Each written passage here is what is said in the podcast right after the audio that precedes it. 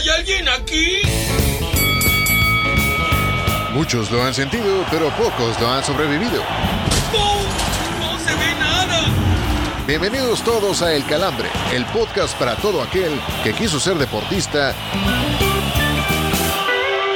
pero se chingó las dos rodillas.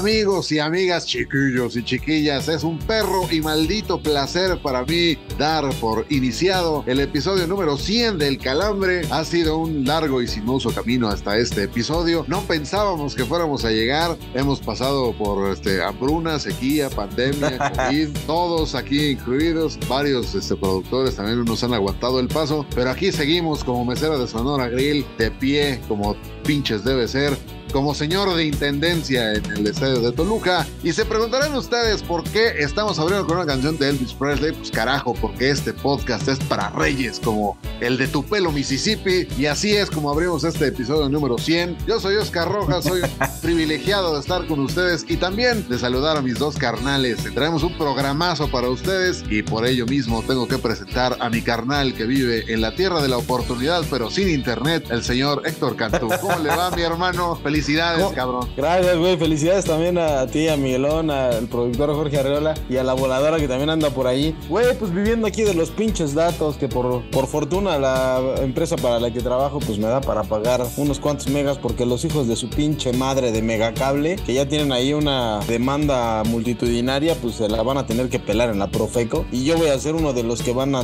meter también ahí su cuchara para que los refundan porque llevo cinco pinches días sin servicio pero bueno vamos a lo que nos truje porque eh, este, este, este lugar es para hablar de deportes y no de otras pendejadas. Exactamente, y pues ya este encarregado el ratón, saludemos del otro lado de la cumbancha al hombre elegante, al hombre del chaleco, el señor Miguel Ramos que se une a este calambre número 100. Es que la neta me avisaron que íbamos a bailar el vals, así que era- digo, no me pueden ver a los que nos están escuchando, pero acá ando como chofer de ADO este episodio. Así que En el nudo de la corbata hasta arriba, güey. O sea, son las 12.44 de la mañana, güey. no, yeah. Y lo trae hasta arriba. Está bien, señor Miguel Ramos. Hay, Bien, hay- hay que, hay que aguantar, bien lo dice el señor Rojas, como mesera del Sonora Grill, del Sanborns antiguamente, del Vips, del Burger King y todo aquellos lugares que ojalá pronto nos quieran patrocinar, no la empresa culera que no le, no le da su internet a mi querido amigo Héctor Cantú. No, la verdad es que sorprendido, qué alegría llegar a, a- a los 100 episodios de este bonito, bonito podcast, muy alegre. Ya tenemos más episodios que Plaza Sésamo, así que bien pinche Felipe, qué gusto, sobre todo coincidir con ustedes caballeros. Y, y la neta, qué culero el señor Rojas acá comentando que algunos productores se nos, se nos han caído. Bueno, te, te han caído del programa, señor. Ah, qué bueno, qué bueno que... No está Qué bueno que lo esté especificando porque se me hizo un comentario muy mala leche para hacer el, el episodio número 100. Ah, bueno, uy, mames. Y de, y de varios, vamos a tener varios de esos comentarios en esta ocasión. Simplemente vamos a, a renombrar este episodio como el, el episodio número 100 pies, ¿no? Exactamente.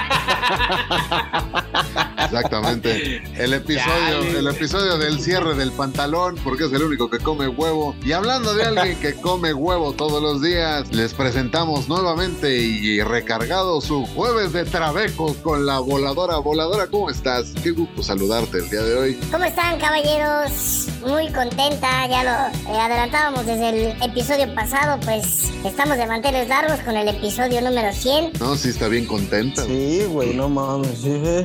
ya me pinche Halloween, ya trae la calabaza atra- atravesada, güey. La más joven del plantel, güey, y es la que menos se escucha. Voladora, por amor de Dios, repítenos las redes sociales antes de que se te trabe el cigüeñal. No, les comentaba que estoy muy contenta y que ya tengo la cerbatana lista para quien quiere pasar a soplar. Nada más fórmense, por favor. Evitemos el desorden. Vámonos con las redes sociales. En Facebook nos encuentran como El Calambre Podcast. En Instagram como El Calambre Podcast. En Twitter como El Bajo Calambre. Y en TikTok como El Bajo Calambre Bajo Podcast. Síganos en nuestras redes sociales y mándenos un regalito por nuestros 100 capítulos. Ahí está, muchas gracias, voladora. Qué amable y qué gentil, como siempre. De siempre atinada en tu, en tu intervención. A ver si sigues chingando para el final del programa, como siempre haces con mi carnal Héctor Cantú, que hoy también quiso emular al Husky. Pero bueno, vamos al calambre de la semana. Yo aquí voy a, voy a, este, a levantar una pinche bandera de reclamación, porque el calambre de la semana es para el Toluca, que terminó con la racha perfecta del América, según el culero que hizo esta escaleta. No. ¿Es, es Ah, en güey. serio? ¿Es en ver. serio? güey? Cuando el pinche América mete siete goles en una eliminatoria, sí, el calambre de la semana. Cuando el pinche América le dan por lo suyo, güey, entonces ahí si no, no les parece a las señoritas, bueno, Pues es que, güey, fue un 2 2-1, güey. Tampoco, tampoco es No que- seas mamón, pero es una semifinal, güey. Es el Sí, América y le cortan la puta racha. ¿Qué quieres, güey? Está bien, güey. De- No, a no ver, con- continúe su elocución, señor Cantú. Vamos a darle gusto. No, no, no, güey. No, pues a los ardidos una pomada, güey. Pues sí les dolió a los dos. Vitacilina. ¡Ah, qué buena medicina! Señor Ramos, algo que te agregar a esta provocación. Má- Más que provocación, digo, cuando de repente tus equipos no, no están en la liguilla y demás. Ah, se fue que- por la fácil, señor Ramos. No hay que andarse trepando, hay que andarse no trepando a las le pasaron, a- tablitas que- le pasaron por encima a la. América hoy, güey. No, está bien. Yo, la neta, por ejemplo, el calambre de la semana se lo hubiera dado a los Yankees que regresan a una serie por el banderín de la americana a punto de, de poderse colocar. No No, sé, mames, los Yankees, ¿qué, vi- qué venden en México? Por favor. Ah, señor Rojas, no, señor Rojas, por favor, favor, no se también póngase serio. Ay, ay, El tampoco es que Toluca, la neta- digo, el pinche Toluca con su estadio marca Horrera, güey, también discúlpame, güey, pero ayer estaban todos vueltos locos con la pinche reventa de 1200 baros, eso es lo que cuesta una, una localidad en el Azteca, pinche gente les pagan con vales de despensa, güey. Mira, yo, la verdad, el calambre de la semana se le hubiera dado al Tata Martino, porque por primera vez en todo el puto torneo se le vio en un estadio. Ese es uno. Eh. Y segundo, también se lo hubiera dado, ¿sabes a quién? A David Faitelson y Paco Villa por tanta risa y diversión que nos entregaron en Twitter los últimos dos días. Está bien, pero deportivamente no, hay- no me- ninguno de los dos me da alguna razón para que quitáramos del calambre la Ah, semana. pues, los Yankees que han le ganó, de al, que le este, ganó al favorito, güey. Ustedes lo dijeron la semana pasada. América era favorito para llevarse la serie en los dos No, partidos. pues, güey. esto todavía no se acaba. No, yo no estoy diciendo que ya se acabó. Yo estoy diciendo que ustedes pintaron al América para llegar como favorito y quedarse con los dos partidos de la serie, güey. Ya el, el primero ya se les fue. Y pudo haber sido peor. Y ahorita lo desmenuzamos en la cruda, ¿cómo no? Exactamente, sí. Pues vamos a hablar de eso y muchas cosas más, pero antes vamos a hablar de un muy especial y muy sensual para la voladora, un bajón de 100 episodios.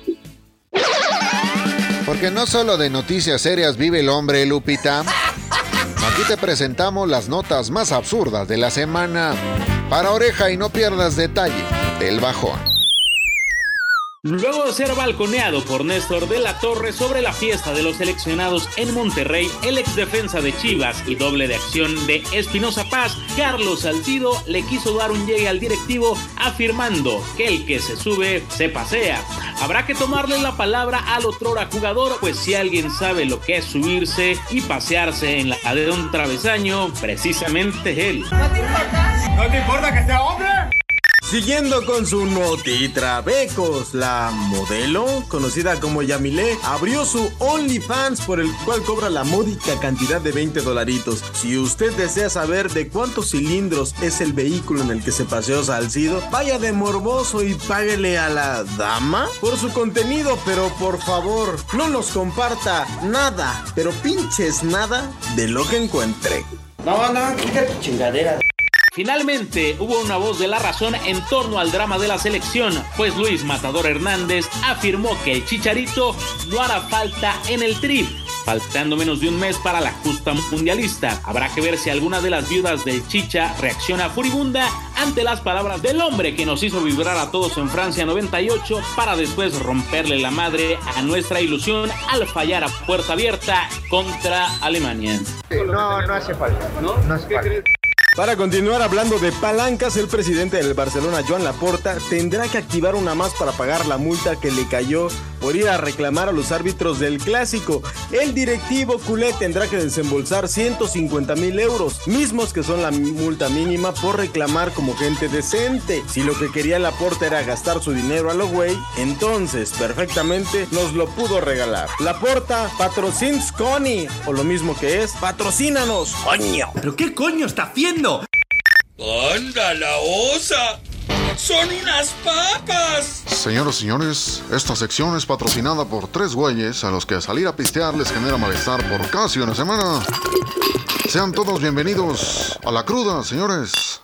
100 episodios, 100 días echando desmadres y evidentemente, y no entiendo cómo, 100 crudas, 100 crudas, hermosas y benditas crudas que digo después de los trabecos, travesaños y demás que nos aventamos en el bajón, no sé cuántos se han de seguir frotando las manos en este bonito episodio de El Calambre en su edición número 100, pero vámonos a la Liga MX y quisiera preguntarles, caballeros, ¿será suficiente? Ay, ay, ay, otra vez, otra vez, señor que es el encargado de también rifarse la cruda. Pero bueno, le voy a modificar. Pues la pinche escaleta antes para no cagarla No, no, señor. Ramos. Le No voy a mames. modificar unas cosas. ¿Será suficiente el marcador de 2 a 1 del Toluca, señor Rojas, que obtuvo frente al América? Y el América, obviamente, eh, avanzará. Pues mira, yo sí creo que la América va a avanzar y te voy a decir por qué. Porque la verdad, después del, gol que le anulan al Toluca, como que se apendejó Nacho Ambriz, la verdad, no supo qué hacer. Le prestó el balón a la América cuando perfectamente le pudo haber seguido, le pudo haber seguido atorando. Y, la verdad, yo creo que el Toluca va a pagar caro esa, esa osadía de echarse para atrás, de prestarle el balón a la América, sobre todo porque estaba en casa, estaba dominando y tenía prácticamente a la América en un puño. O sea, lo- los tuvo para el 3-0 en varias ocasiones. A América le sale muy pinche barato el marcador en el primer tiempo, porque jugaron el peor primer tiempo de toda la temporada. Y vean que tuvieron un par ahí contra León y la chingada. Pero en este creo que sí, los errores no los supo aprovechar el Toluca y creo que no les va a ser suficiente para avanzar a la gran final.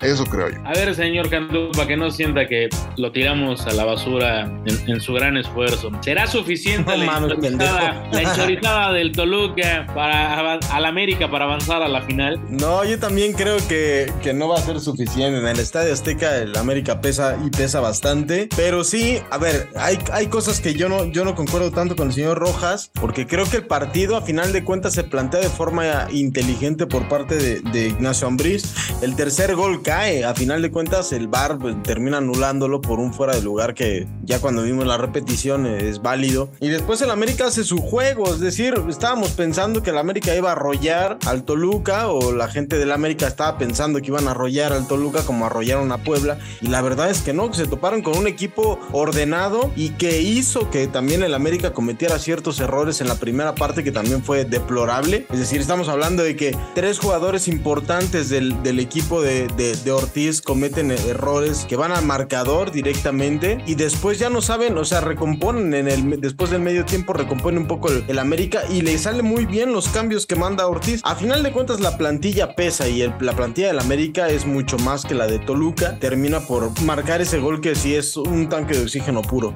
Bueno, señor Cantú, creo que logró a bien corregir su plana después de la supuesta. Pero ¿por qué, güey? Pues son preguntas abiertas, güey. Es que ustedes se enchilan nada más porque van contra el América, güey. Y como son americanistas, se emputan, güey. Pues sí, güey. Estoy a nada de aplicar la de Rafa Puente. Vamos a un Vamos a una pausa.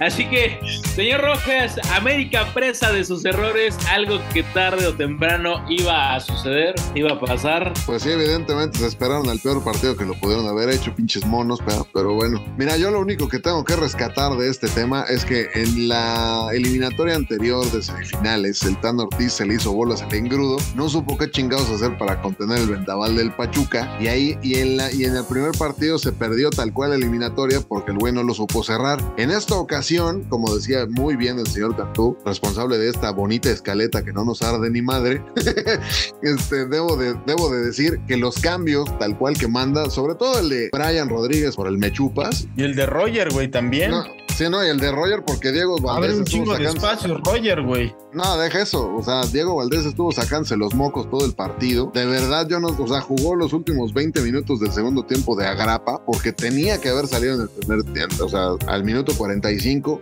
Hizo bien en aguantar a, a Emilio Lara porque primero, imagínate, meter a la Yuna ahí, güey, pues sería jugar como con nueve. Y este, o sea, Diego Valdés y este cabrón pues, ya hubieran, hubieran sido nueve en la cancha para las águilas. Y al final Emilio Lara le acaba dando un cerrón de hocico a esos güeyes que estaban ya queriéndolo matar a no son chingados, incluyendo a Andrés Vaca que andaba de hocicón, dicen, ah, pinche Emilio Lara ya tiene que salir, está muy pinche nervioso. Pues ahí está cabrón el, el hombre que le, que le mantiene viva la esperanza a la América de solamente ganar el partido y pasar a la final es precisamente Emilio Lara. Entonces, pues sí, América cae presa de sus errores. Memo Ochoa, híjole, otra vez. Digo, ni cómo defenderlo, porque al final, tío, uno cuando, cuando tiene que ver ese tipo de errores de su portero, pues tiene que admitir que la cagó y ya. Y Güey, pero además, ¿en qué momento no, Rojas? O sea, en, en el momento en el que las redes sociales se vuelcan en contra de eh, Cristian Martinoli por las Ah, declaraciones que hace. Pero, pero, se vuelca. Está bien. Se, se vuelca Deja, el nombre de lado, deja el nombre de lado, deja las banderas de lado. Los- las declaraciones que hace Cristian, oye, prácticamente termina evidenciándolas Güey, pero, un pero te sorprende, te sorprende lo de Martinoli. Cada mundial es lo mismo, güey. pues Ya- tampoco me sorprende lo mismo de Ochoa, güey. O sea, No, es que es no, una no, verdad. Güey, pero es que es la verdad. Cualquier portero la puede cagar. El problema pues, es que es Memo Ochoa y es que trae una maquinaria atrás de él. Que pues, se trata de, de hacerlo menos para ensalzar al pendejo de Jorge Campos. Mm, Yo no, yo no sé, yo no sé si es así. O sea, yo, yo- mira, o sea, varias, no. varias veces. Claro, dicen, claro que sí. Le hemos O sea, visto mira, cagarla mira, fuerte en la salida. Nosotros, nosotros sabemos de alguien, güey, que dice que le, que le vendieron a, a Miguel Herrera la idea de, de que Memo Ochoa tenía que ser portero titular y ese güey se casó con esa idea. Y en ese punto también está Martinoli, güey, que sabe que lo que vende es reventar. Y revienta Memo con quién? Con gente con la que puede reventarlo. Quiero ver que haga lo mismo con Sague y que Sague no le meta un pinche sape con esa riata. Oye, que ¿por qué tiene, no. ¿por qué no comentó eso con Gómez Junco? Ándale, exacto. O sea, ¿por qué? O sea, ¿por qué lo hace con Enrique Garay? Porque Enrique Garay le va a dar bola, güey. Es lo mismo que Enrique hace Garay, todo. por favor. ¿Quién, quién es Enrique Garay? O sea, güey, cada cuatro años es lo mismo, güey, y la neta la gente se engancha en lo mismo pinche mismo de siempre. Entonces, sí, Ochoa la cagó y la cagó feo. O sea, porque también se tiene que admitir eso. Yo O no sea, estoy diciendo que no sea lo mismo, simple Martinoli, güey. Punto. O sea, hoy la actuación que tiene Ochoa con el América le da la razón a Cristian Martinoli con lo Pues que dijo. no, ¿eh? Porque al final el güey dice que no sabe achicar, que no sabe salir, y hay dos paradas de Ochoa saliendo y atajando bien, que al final mantienen vivo al América, ¿eh? O sea, en cuanto a las salidas, le da la, la razón a Martinoli. A mí me parece que, o sea, es tan válido lo que No, dice y en- como y en la forma en la que puede defenderse Guillermo Ochoa. Yo no estoy tirando achiques, mierda a. Ochoa, güey. Créeme que no le estoy tirando mierda a Ochoa. ni, no, güey. Pero también no hay menos. que, o sea, hoy, hoy uno de los goles es culpa de Ochoa, güey. Sí, sí, O sí, sea, está bien. si te estoy diciendo que no mames, Ochoa fue, fue un paradón, fue una, una situación de la circunstancia. No, güey, Ochoa la cagó. O sea, Güey, te voy a decir algo, di- eh, algo, algo un poquito diferente, Rojitas. Hoy el Bar mantiene vivo al América en la eliminatoria. Porque ese, tre- el- ese tercer gol prácticamente hubiera lapidado al América. de acuerdo. Si te vas 3-0 contra al, al Azteca, con ese 3-0 es muy complicado. Ya el De 2-1 acuerdo. es todavía más asequible por el público, por todo. Por fortuna hoy en día por para el, equipo, América por- existe por el, equipo, VAR. Porque, han- porque Claro. han jugado bien todo el torneo, güey. O sea, tuvieron un mal partido. Y es ahí donde yo le doy el punto clave a Nacho Ambriz. Nacho Ambriz planteó una- un partido perfecto, a mi parecer, con el tipo de plantilla que tiene contra el rival al que se enfrentaba. Y es un juego muy inteligente. Le jugó al América y le jugó a sacarlo de, de concentración y le jugó al error con los, con, los, con los jugadores que de repente no tendrían por qué cometer errores o no deberían por qué cometer errores con el América. Bueno, pues después de que Ochoa terminó hasta con chorizo en los rizos, es momento de empezar a charlar un poco sobre lo que es el otro juego de la semifinal que hoy se juega. Eh, caballeros, ¿quién llega más sólido de los rayados y los tuzos del Pachuca? Empiezo con usted, señor Cantú. Yo creo que va a llegar más sólido el equipo de Pachuca, sobre todo porque eh, el haber eliminado a Tigres no es cosa fácil. Es decir, más allá del tema de, de regionalismos y de, de geografía, pues también eh, Monterrey es uno de los equipos más poderosos junto con Tigres de la Liga MX y simplemente basta ver los, las cifras que están por ahí en uno de los portales como Transfer Market. Y, creo que ahí le puede sacar la, la jugada el, el tema de la localía en el juego de ida. Pachuca se, se vuelve muy fuerte en, en su estadio y por ahí le puede cerrar la puerta a Monterrey. Yo creo que yo me voy a ir con los Tuzos para este partido. Lo que es una realidad, señor Rojas, es que también los rayados de repente con todo el arsenal ofensivo que tienen y demás, se encierran, juegan al cero, 11 partidos se han obtenido el cero en su portería, así que entre Tuzos y Rayados, ¿quién cree que llegue mejor este día? Pues mira, llega más motivado Pachuca porque al- tal cual, pues yo creo que pocos pensaban que fueran a eliminar a Puercuson y compañía. Este, que además ya obviamente ya se le abrió el paraguas el cabrón por cómo se van a equivocar todos menos él. Pero bueno, yo, yo creo que llega mejor eh, Pachuca, me parece. Al final siento que Monterrey va a terminar imponiendo la localía en, el juego de vuelta, sobre todo porque Bucetich se la sabe todas, todas. Y como decía Cantú, la neta, el plantel de Monterrey tiene muy pocos que se le asemejen y creo que va, que va por ahí. Que Pachuca puede salir bien parado de este partido, a pesar de que su afición sea la más fría y la más este, come cuando hay de la Liga MX, pero yo creo que al final Monterrey se va a acabar imponiendo. Güey, ¿sabes qué? También creo que, que es más en, en- en el banquillo, en la estrategia. Creo, ¿eh? Yo me voy a aventar y voy a decir una pendejada probablemente para muchos de ustedes, pero creo que le gana la partida Almada en la parte estratégica al Buce. En Ah. cuestión de conocer a su plantilla y de cómo, cómo consolidar un equipo competitivo, me parece que en este momento Almada es más técnico que Buce. Ah, no lo sé, no lo sé realmente, Cantú, digo también...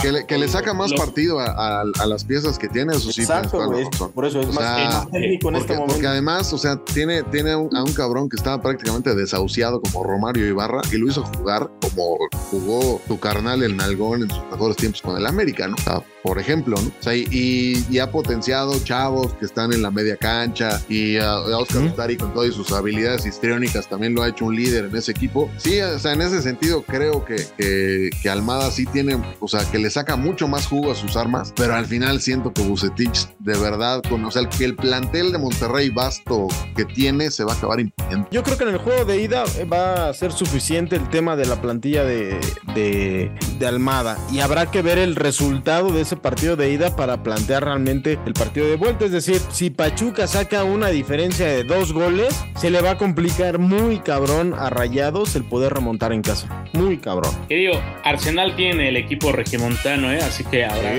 ver sí. qué, qué sucede. Caballeros, la peor combinación de la final sería y por qué el Toluca Pachuca.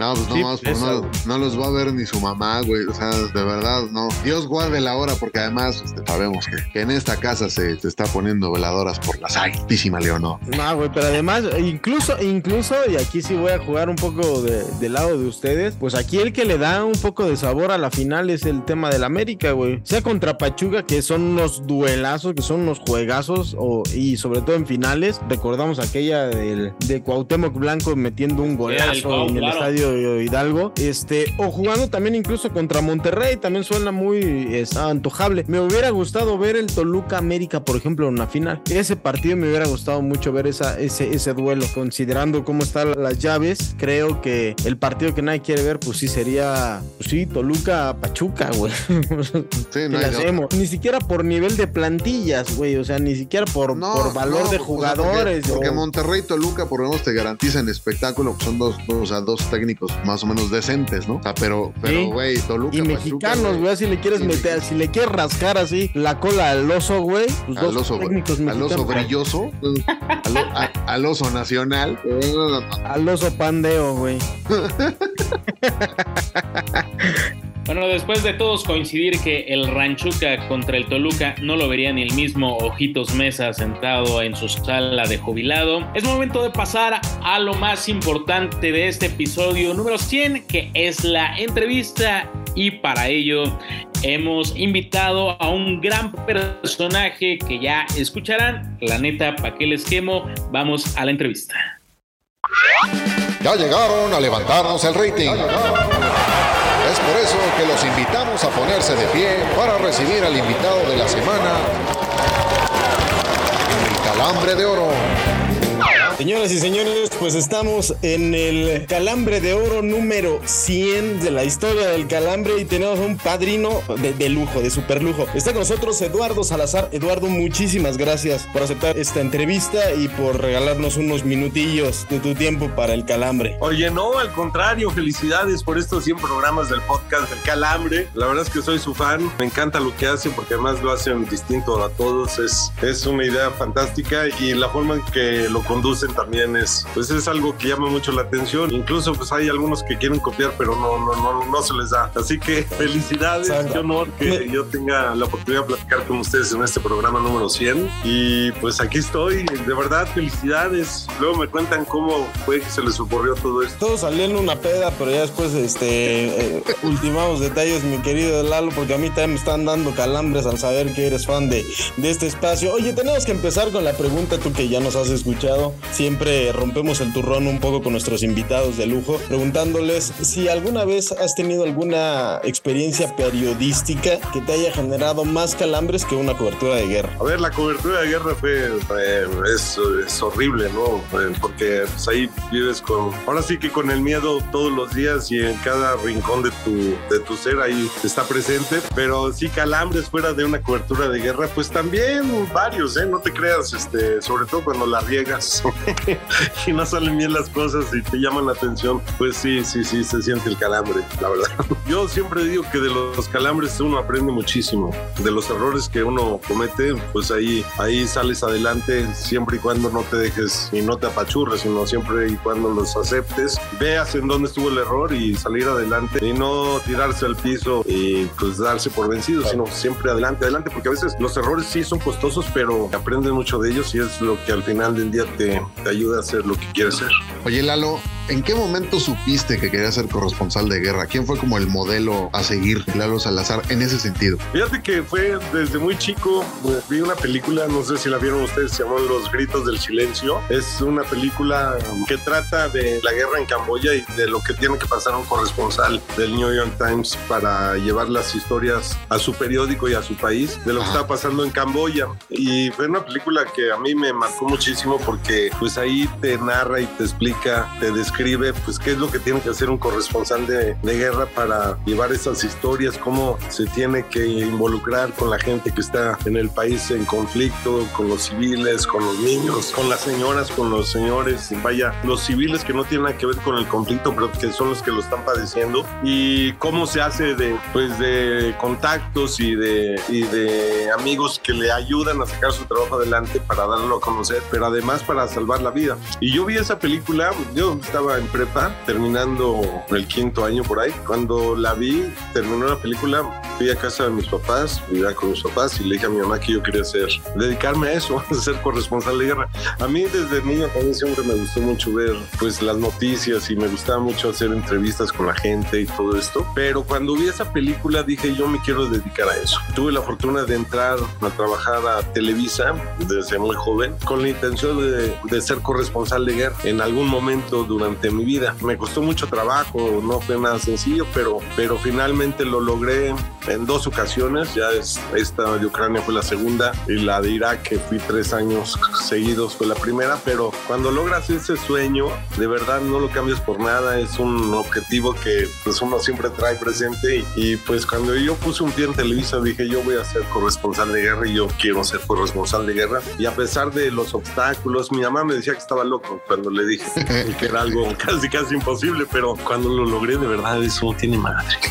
Esa sensación es increíble, increíble, increíble, increíble. No es que me gusten las guerras, porque como decía al principio, las guerras son pavorosas, es, un, es una pesadilla, es mucha destrucción, mucha muerte, mucha desolación, mucha incertidumbre sobre todo. Pues a nadie nos gusta que haya conflictos como esos, pero si no hay gente como los corresponsales de guerra, pues que entonces quién cuenta esas historias. Y el chiste de contar esas historias es tratar de, de ver la forma en que no se vuelvan a repetir, aunque eso es una utopía, porque las guerras siempre han existido, pero ¿por qué diablos tienen que sufrir la gente que no tiene que ver con el conflicto? Y eso es lo que a mí me gusta contar. Oye, Lalo, sin duda algo que todos nos preguntamos es cómo son las horas antes de llegar al conflicto y sobre todo cómo vives las horas previas al regreso, que me imagino las, las vas prácticamente contando.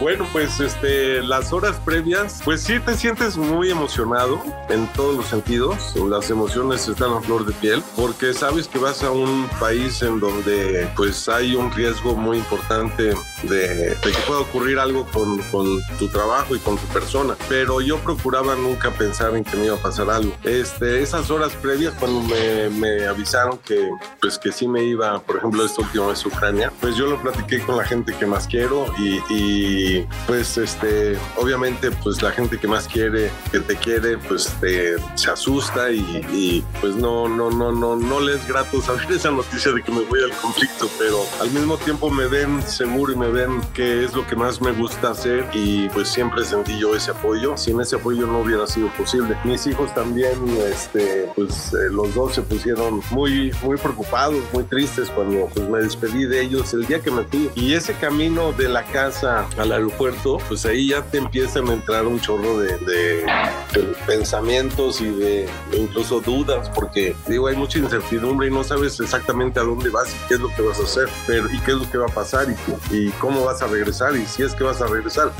Pero yo siempre he dicho que no me gusta pensar que no voy a regresar, al contrario, siempre digo que a mis hijos y a la gente que más quiero, este, a Beatriz, este, les digo que les dije que pues yo estaba listo para regresar y que, y que iba a regresar bien y, y contento por el trabajo realizado. Ya cuando llegas allá, bueno, desde el avión, desde el avión, pues tienes mucho miedo y pues te tratas de preparar bien porque también además del miedo que implica pues estar en una guerra, pues también tienes que pensar en que lo que vas a hacer lo tienes que hacer bien porque tú vas representando pues a una empresa que en este caso fue NMAS. NMAS me dio la oportunidad, mis jefes me dieron la oportunidad y, y pues lo tienes que hacer bien porque además lo tienes que hacer bien para el público que te está viendo y la gente que te está viendo pues necesita y espera que tú hagas una cobertura imparcial, totalmente objetiva y que narres pues toda la desgracia que, que, está viviendo un pueblo que no tiene por qué estar viviendo esa desgracia. Entonces pues vas comiendo por esas dos razones, uno por lo que puede ocurrir y otro porque lo tienes que hacer bien. Y ya cuando llegas por ejemplo a, al punto, a, a, yo llegué en este caso, llegué primero a Rumania porque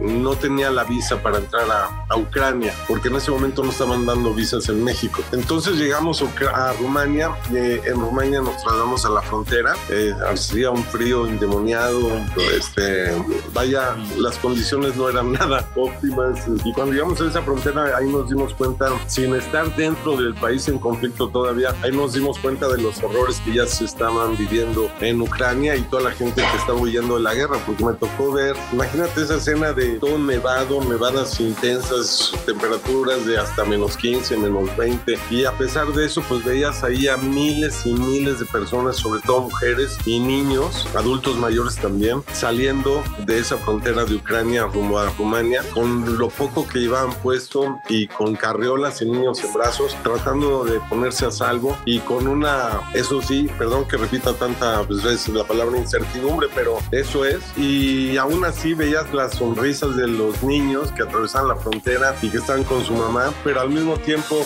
volteaban para atrás y detrás de la reja, es decir, el, del otro lado, en, en Ucrania, pues ahí estaban los papás o los hermanos o los primos o los cuñados que se tuvieron que quedar en Ucrania porque había ley marcial y no podían salir del país. Y todo aquel que tuviera mayor de 18 años y menor a los 60, de 18 a 60 años se tenía que quedar en el país. Entonces esas escenas, esa separación de familias, pues ahí fue donde nos empezamos a dar cuenta pues de la desgracia de que es todo esto, ¿no? Y que esas historias había que contar. Y luego pues yo, mientras toda esa gente estaba huyendo de, de Ucrania, pues yo tenía la intención con mis compañeros Constantino Arismendi y Gabriel de entrar, entonces íbamos caminando al revés. La primera vez nos rebotaron, no nos dejaron pasar. La segunda vez también nos rebotaron y no nos dejaron pasar. Y, y fue una frustración bien importante porque pues el objetivo era llegar a, a Ucrania. Finalmente en la tercera ocasión conocimos a, a, unas personas que trabajan en esta ONG que se llama REMAR, que es esta ONG ONG que se dedica a ayudar a muchísima gente, sobre todo a refugiados, eh, han estado en Siria y incluso tienen oficinas aquí en México también. Y ellos me dijeron, oye, ¿quieres entrar a Ucrania? Le digo, sí, claro, pues yo te meto y nos metimos con ellos como ayuda humanitaria y ya cuando entramos a Ucrania, pues ya ahí ya nos dimos cuenta pues de por qué toda esa gente se estaba pues escapando de, de la guerra, ¿no? Porque, pues insisto, esa, es horrible, es horrible, es pura desolación, es destrucción, el miedo huele, el, el- respiras el miedo, este, y luego ves muerte, ves, eh, me tocó ver muchas personas que perdieron la vida. Y pues eh, lo malo es que ahí sigue esta maldita guerra y va para largo, yo creo. Oye, eh, digo, ya nos, ya nos has platicado de, de todo esto, de cómo fue el regreso a, a la cobertura de guerra, esto, pero platícame, ¿qué tanto ha cambiado Lalo Salazar después de haber cubierto estos conflictos armados? No tanto en la parte profesional, en la parte como Eh, sentimental. Pues mira, la verdad es que pues uno al vivir esas cosas tan espantosas, tan horrorosas, vivir ese sufrimiento que ves en las calles con la gente, con los niños, con las personas que han perdido un ser querido y que lo tienen ahí, que no entienden por qué se murió simplemente porque les cayó una bomba y, o que perdieron toda su casa, todas sus cosas, su proyecto de vida, que ya no pueden ir a la escuela porque la escuela está bombardeada y porque pues está la amenaza latente. Pues llegas a México después de vivir todo eso y pues mucha gente me decía, oye, pues necesitas ayuda este, profesional, necesitas ayuda eh, psicológica, necesitas incluso a, a lo mejor ir a ver a un psiquiatra, porque sí te puede traumar mucho eso. Y pues sí, sí, sí te trauma, sí te trauma. Yo pues en ocasiones sí he soñado así cosas relacionadas con las coberturas en donde yo he estado, que luego no te acuerdas bien bien de los sueños y que no tiene mucha lógica lo que estás soñando, pero pues te vienen imágenes y te vienen memorias ahí y sobre todo pues los ruidos, los ruidos también se- de repente se aparecen. Pero pues yo creo que al vivir todo eso, pues sí me ha hecho más, pues yo creo que soy más este humano, ¿no? Porque eh, más humano es que no sé si es la palabra correcta, pero más, estoy más consciente de cosas que a lo mejor antes de esa cobertura ni siquiera las tomaba en cuenta. Me gusta mucho y me preocupa mucho y, y me interesa mucho platicar con la gente. Platicar, por ejemplo, lo que estoy haciendo con ustedes, pues me sirve porque es una especie como de catarsis. Pero también les voy a decir una cosa, luego también no me gusta todo el tiempo estar hablando de esto porque, pues, pues sí, ya hice una cobertura y ya estuve ahí, ahora qué sigue, ¿no? Y lo que yo siempre pienso es de que lo realmente importante no es lo que uno piensa, sino lo que realmente está pasando con, con la gente allá. Yo tuve una desgracia eh, personal a la hora de regresar de Ucrania porque regresé a divorciarme, ¿no? Entonces, pues eso fue para mí eh, muy difícil porque, bueno, pues de entrada estando allá ni siquiera lo esperaba. Pasó y, y, bueno, pues ahora a salir adelante de eso. Me acuerdo que mi hijo me decía antes de irme a Ucrania, me decía que para qué me iba yo a una guerra si primero tenía que arreglar una guerra en casa.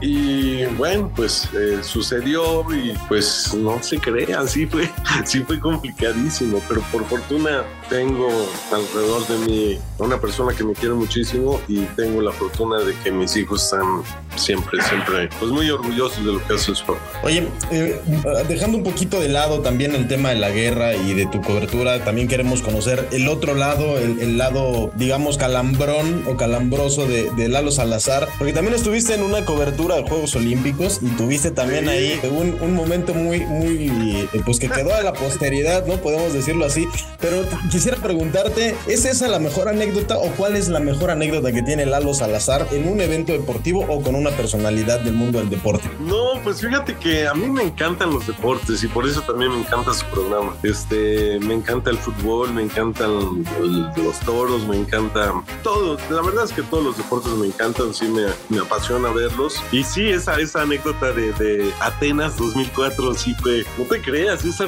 esa vez fue, estuvo bien cañón porque llegamos a Atenas, todavía no empezaban los Juegos Olímpicos, ya iban a empezar, faltaban pocos días. Iba a llegar el presidente Bush de Estados Unidos a la inauguración. Él se iba a hospedar en el barco este eh, estaba, pues que iba a llegar al Pireo, que es el puerto este de Atenas, ¿no? Y ahí va a ser en donde se iba a hospedar Rush. Entonces había una seguridad impresionante alrededor del puerto. Y además, pues se hablaba mucho de que era la primera Olimpiada, el primer juego, los primeros Juegos Olímpicos que ocurrían después de lo de Irak y las Torres Gemelas y todo esto. Entonces, perdón, había mucha preocupación de que algo pudiera pasar. Y yo llegué ahí con mi compañero Russell Vaqueiro, a quien le mando un abrazo muy grande. llegamos a grabar ahí al Pireo. Y pues era una zona de altísima seguridad. Y nosotros, la verdad es que no hicimos mucho caso a las, a las indicaciones que nos decían los elementos de seguridad que estaban alrededor del puerto. Y seguimos grabando. Y incluso Russell, que es bien intrépido, pues también eh, se metió a unas zonas en donde logró unas imágenes muy buenas y que nadie las había obtenido. Y ya íbamos saliendo de grabar y de repente llegaron, pues como si fuéramos narcotraficantes o, o delincuentes o terroristas, así, este, llegaron como 15 vehículos militares y nos rodearon y nos tiraron al piso y nos, nos pusieron, este, ya saben, nos esposaron, a la cámara nos las quitaron, sin decir agua va, todo, todo en griego, obviamente. Y luego nos arrestan, nos llevan en una patrulla, pero en vez de llevarnos a un cuartel, aparte muy prepotentes estos cuates, ¿eh? los, los griegos son, o sea, policías son muy prepotentes. Sobre todo aquel que se hacía llamar el Zeus. Exacto, exacto, exacto. No, no, no, aparte mal, malos, o sea, muy malos, o sea, se portaron realmente muy mal con nosotros, nos golpearon y todo, y nos llevaron, en vez de llevarnos un cuartel, nos llevaron a un gimnasio de la policía, y ya ahí en el gimnasio pues ya no entendíamos nada, y nos ponen así junto a los espejos de los gimnasios, ya sabes, y de repente Russell, que lo tenía al lado, pues como que le empiezan a bajar el pantalón, entonces yo dije, en la torre, pues ahora sí, ahora sí ya se puso cañón, y este, y por fortuna en ese momento llegó un alto mando y los puso como camotes a los policías estos y nos sacaron de ahí ya y ya pues nos liberaron pero se armó un escándalo ahí tremendo porque en la conferencia de prensa en el Comité Olímpico Internacional pues este Televisa puso una denuncia por maltrato y por abuso de autoridad y no sé qué. Entonces nos convertimos en unos personajes Russell y tu servidor porque pues, ya íbamos caminando en la calle y los mismos griegos decían porque la televisora griega y todos los medios de Grecia nos fueron a buscar para que diéramos testimonio de lo que había pasado y nos convertimos en unas figuras locales allá en Grecia. Tuvimos experiencias ahí de que, por ejemplo, íbamos caminando y, y la gente decía, mira, ahí están los que quieren, los que quieren boicotear los juegos y que quién sabe qué. Entonces, No, bueno. no fue muy, muy este, afortunada esa cobertura, pero bueno, salió. Los vamos a dejar picados porque la segunda parte de esta entrevista se pone mejor. Para que seas tan culto como los conductores de este podcast, Ya, déjense de mamadas y vamos a chupar, ¿no? te dejamos el dato que demostrará por qué nunca vas a brillar en sociedad.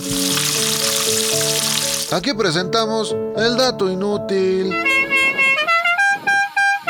Un día como hoy, pero de hace 100 episodios, nos dejaron colgados los siguientes personajes. Señor Oscar Rojas, vamos a comenzar con Carístico. Ah, mira, ahí, ahí andaba quedando bien el producer, el ex producer de este programa, uno de ellos, este, con, con su no era una cosa así.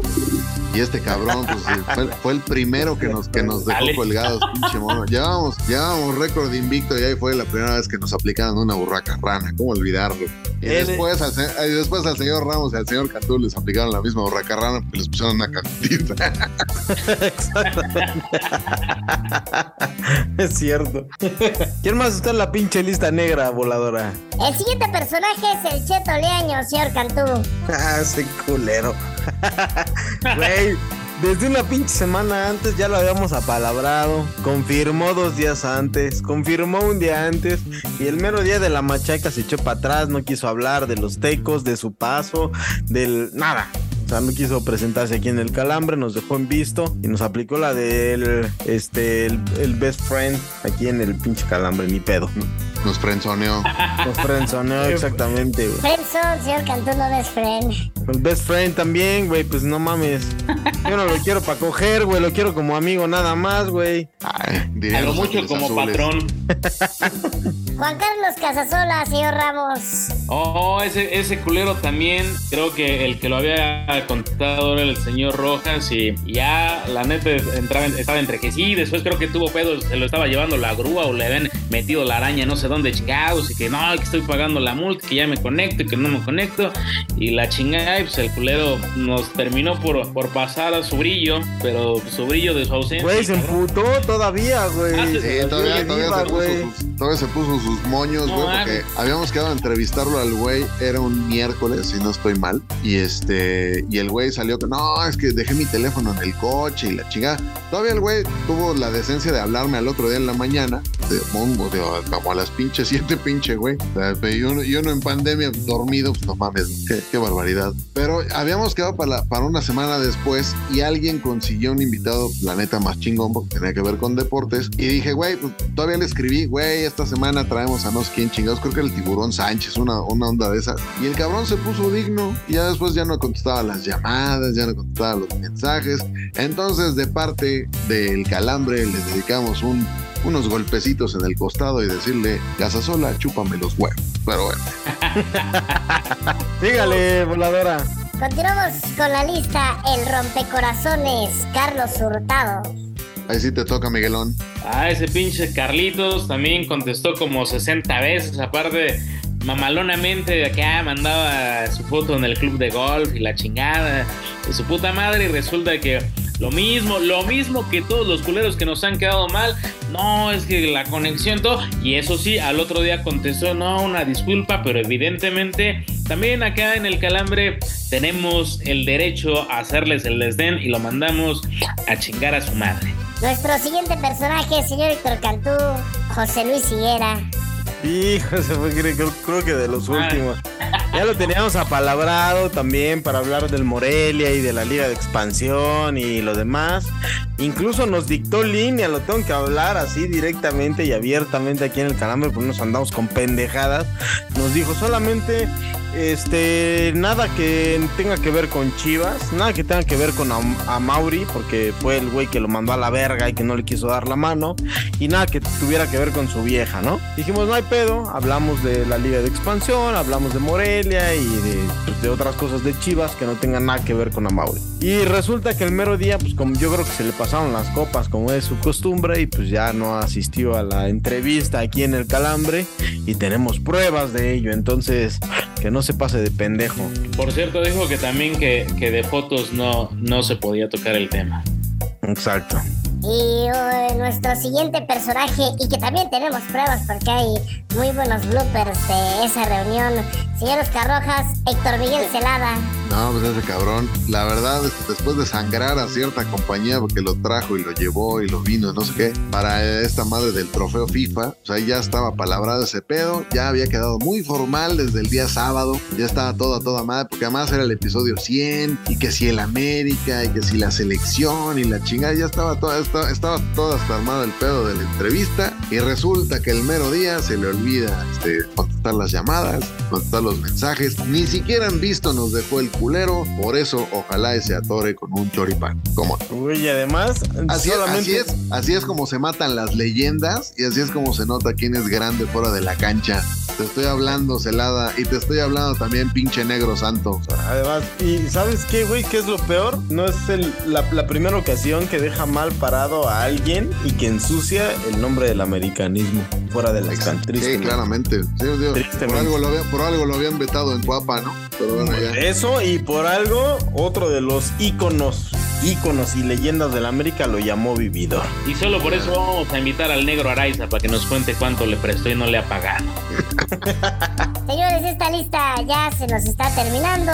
No sé si afortunado o desafortunadamente, pero el siguiente personaje es el señor Faitelson. Ah, no. El señor Cantú, fue el que acá lo andaba tapeando. No, a ver, yo, te- yo tengo que decir algo a favor de Faitelson, a quien estimo bastante y que lo, lo conozco bien por el tema de las coberturas de boxeo. Ah, Hubo un que momento cuando yo pensaba que le habías mandado tweets de recordándole aquella bella tarde en el puerto.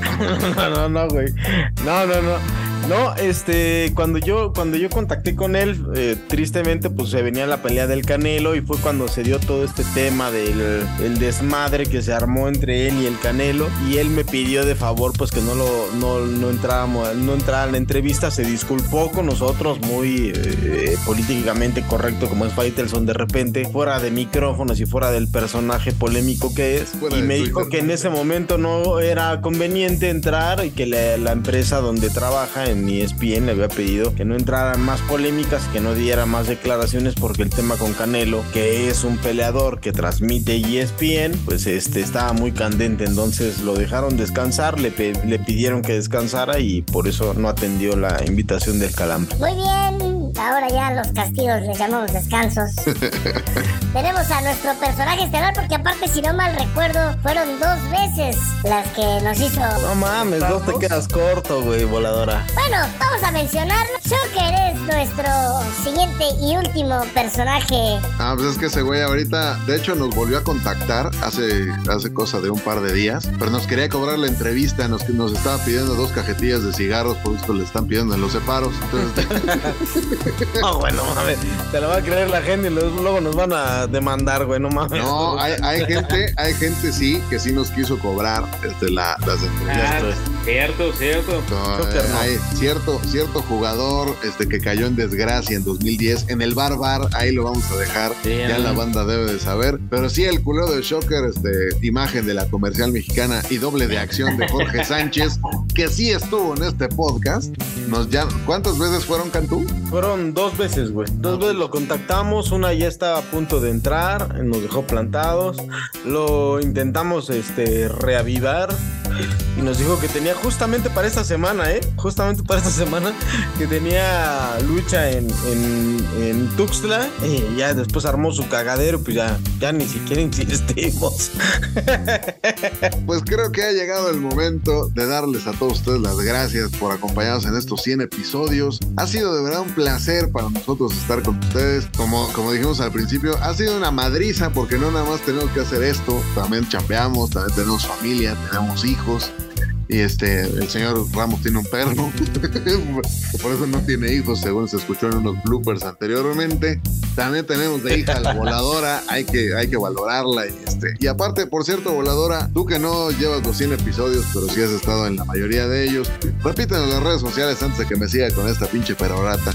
Claro que sí, señor Oscar Rojas. Aparte, parece que ya se le está saliendo la lagrimita de la nostalgia. Vámonos rápidamente con las redes sociales. Ya saben que pueden seguirnos a través de Facebook y nos encuentran como El Calambre Podcast, en Instagram como El Calambre Podcast, en Twitter como El Guión Bajo Calambre y en TikTok como El Guión Bajo Calambre Guión Bajo Podcast. Gracias por seguirnos y que vengan más de 100 episodios. Al ritmo de lagrimillas tontas, señor Miguel Ramos, ¿algo que quiera usted añadir a esta despedida? No, como siempre, un gusto. Reitero, enorme placer coincidir con ustedes en estos 100 primeros episodios. Gracias, gracias a cada uno de ustedes por escucharnos. A los invitados, buen pedo, que sí se han conectado y han colaborado, e que incluso comparten ahí en redes. Algunas creo que han mandado hasta el pack. Así que muchísimas, muchísimas gracias.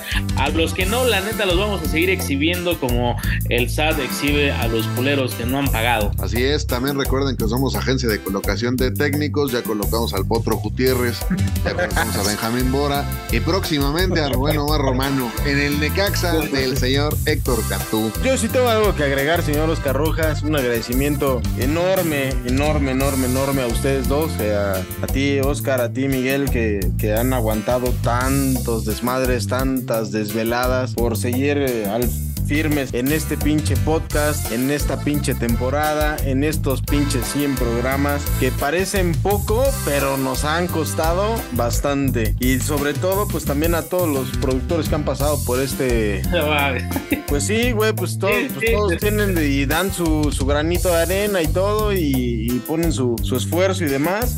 Y sobre todo también a los invitados que hacen importante también nuestro espacio, pero no seríamos nada sin toda la gente que nos escucha semana a semana. Así que a todos ellos un abrazo, un beso para aquellas eh, podescuchas y un agradecimiento muy, muy especial. Así es, pues a nombre de la voladora, a nombre del señor Héctor Cantú, del señor Miguel Ramos, creo que es prudente un abrazo y un beso enorme a la CEO de este podcast que muchas veces nos tira paro y aguanta vara también de consiguiendo, Sí, cómo no, güey. consiguiendo invitados y cuidando a la criatura hasta las Ya te la tira, ya te manda menos al sillón. Ya vámonos al sillón porque ya me estamos hablando de las chivas.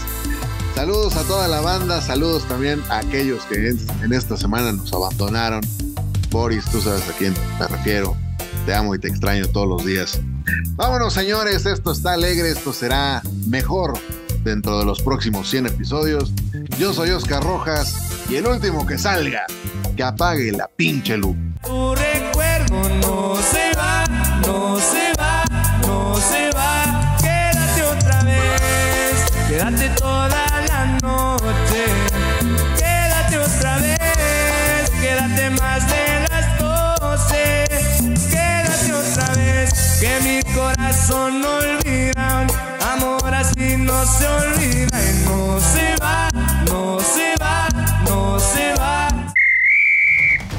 Ha sonado el pitazo final de este podcast. Pero no se apuren, que amenazamos con volver la próxima semana. Recuerden que el abuso en el consumo de este producto no es nocivo para la salud. No, que- no, madre, güey, que el que no escuchas eres tú, pinche voladora. Ay, bésense Sí. como pinche Ay, Vivi Osorio, güey. A ver, viene ahí. toquen sus Ah. lenguas. A, Ma- a Mariana, No, ah, no pueden, güey. a Mariana Zacarías no le gusta que estén Eh, besando no. Siguiendo con su notitra, Becos, la modela con la modela. No va, güey. Sí, Está bien que esté operada, pero. La modele. La modela. La modela. Patrocínanos, combi. Patrocínanos No una combi.